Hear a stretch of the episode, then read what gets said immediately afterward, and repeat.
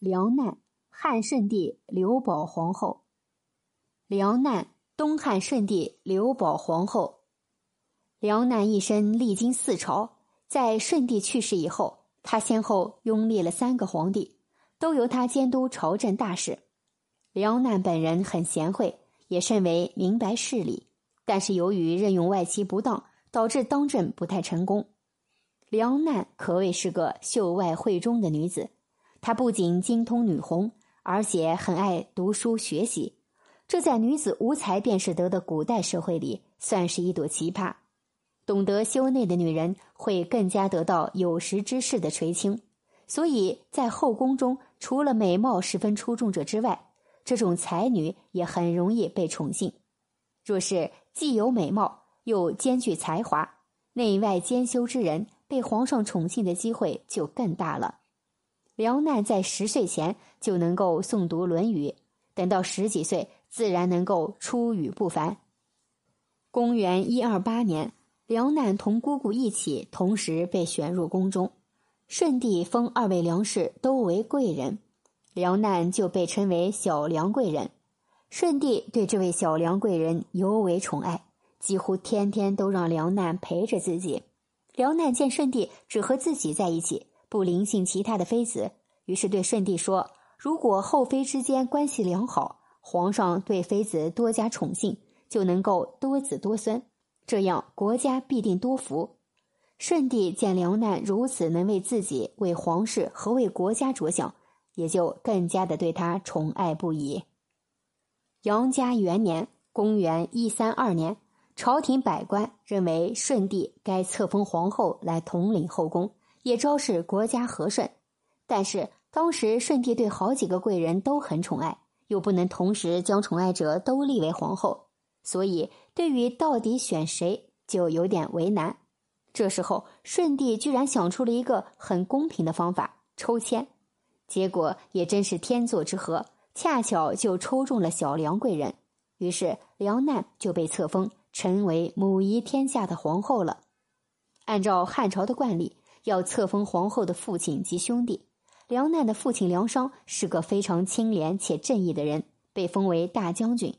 可是梁难有个哥哥叫梁毅，他则是一个纨绔子弟，属于整天不做正事、游手好闲的人。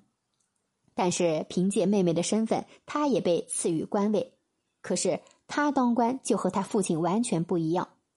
梁商梁大将军清廉为政，谦虚谨慎，用人为贤。全心全意辅佐皇上，梁毅则是借着官位为非作歹，危害一方。可是大将军虽为官清廉，却不知道自己的儿子在外为非作歹，所以并没有加以管教。而如若有人敢与梁毅对抗，或者揭发梁毅，则必定没有好下场。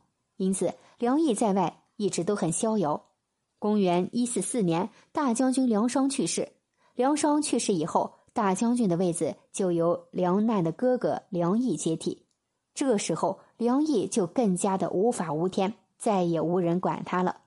梁毅原来当的河南尹就由梁难的弟弟梁不疑来补缺，因此梁氏兄弟逐渐开始手握大权了。顺帝本人无所作为，但是生活奢侈，荒淫无度。但凡国君不勤政治国而奢侈浪费，国家必定会逐渐衰落。因为公众的费用都是从百姓那里征税而来，宫中支出大，必然要征收更多的苛捐杂税才能弥补，老百姓的负担加重。然而，农业收成一般变化不会太大，遇到灾荒年份，农民的生活则会更加困苦。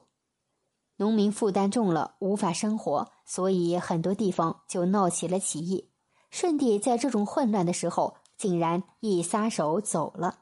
朝廷这个重大的担子就落在了梁难皇后的身上。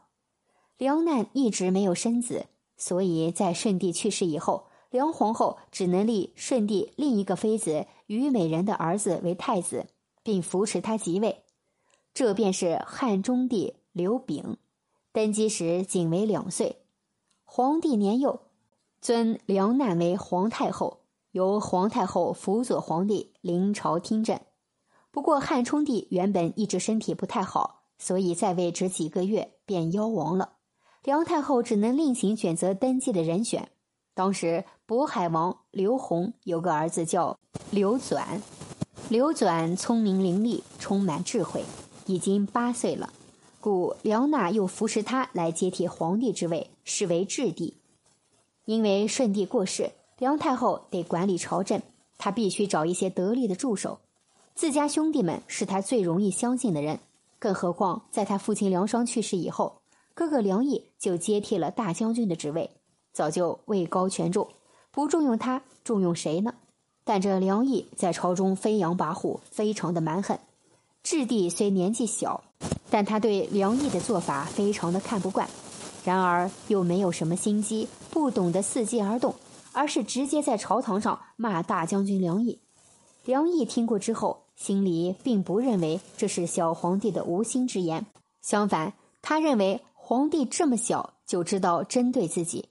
如果等他有一天手握实权了，那岂不是要狠狠的对付自己？所以他心里就萌生了歹意，一定要将这个危害扼杀在摇篮里。为了去掉质帝，以绝后患，梁毅便指使人下毒。于是质帝在服用完有毒的食物之后，便不治而亡了。新皇帝又过世了，梁难又得重新找一个皇帝。这时候。梁难和梁毅扶持了十五岁的新吴侯刘志为帝，是为汉桓帝。刘志娶了梁难的妹妹为妻，即位后立其为皇后。这样一来，宫中上上下下的人都是梁家人，没有人可威胁梁家的势力了。桓帝目前也并无实力，大权仍然掌握在梁难的手中。和平元年（公元一五零年），梁太后病重，他自觉不治。甚至该把实权交还于皇帝了，于是下诏把自己手中的权力交给桓帝，让桓帝亲政。不久，梁难去世，政权也归于桓帝之手，梁家势力又逐渐衰落，梁毅也没有了靠山。当时除了外戚势力壮大以外，宫中宦官的势力也越来越强大。桓帝掌握实权以后，就想将外戚势力扫除。于是和宦官们密谋除掉了梁氏家族，最终梁家被抄，没收财产三十多亿钱。其实梁难的一生，经常用古代烈女勉励自己，希望自己也能像他们一样，为政期间也很勤于政事。只可惜任用外戚不当，最终仍然有负于天下。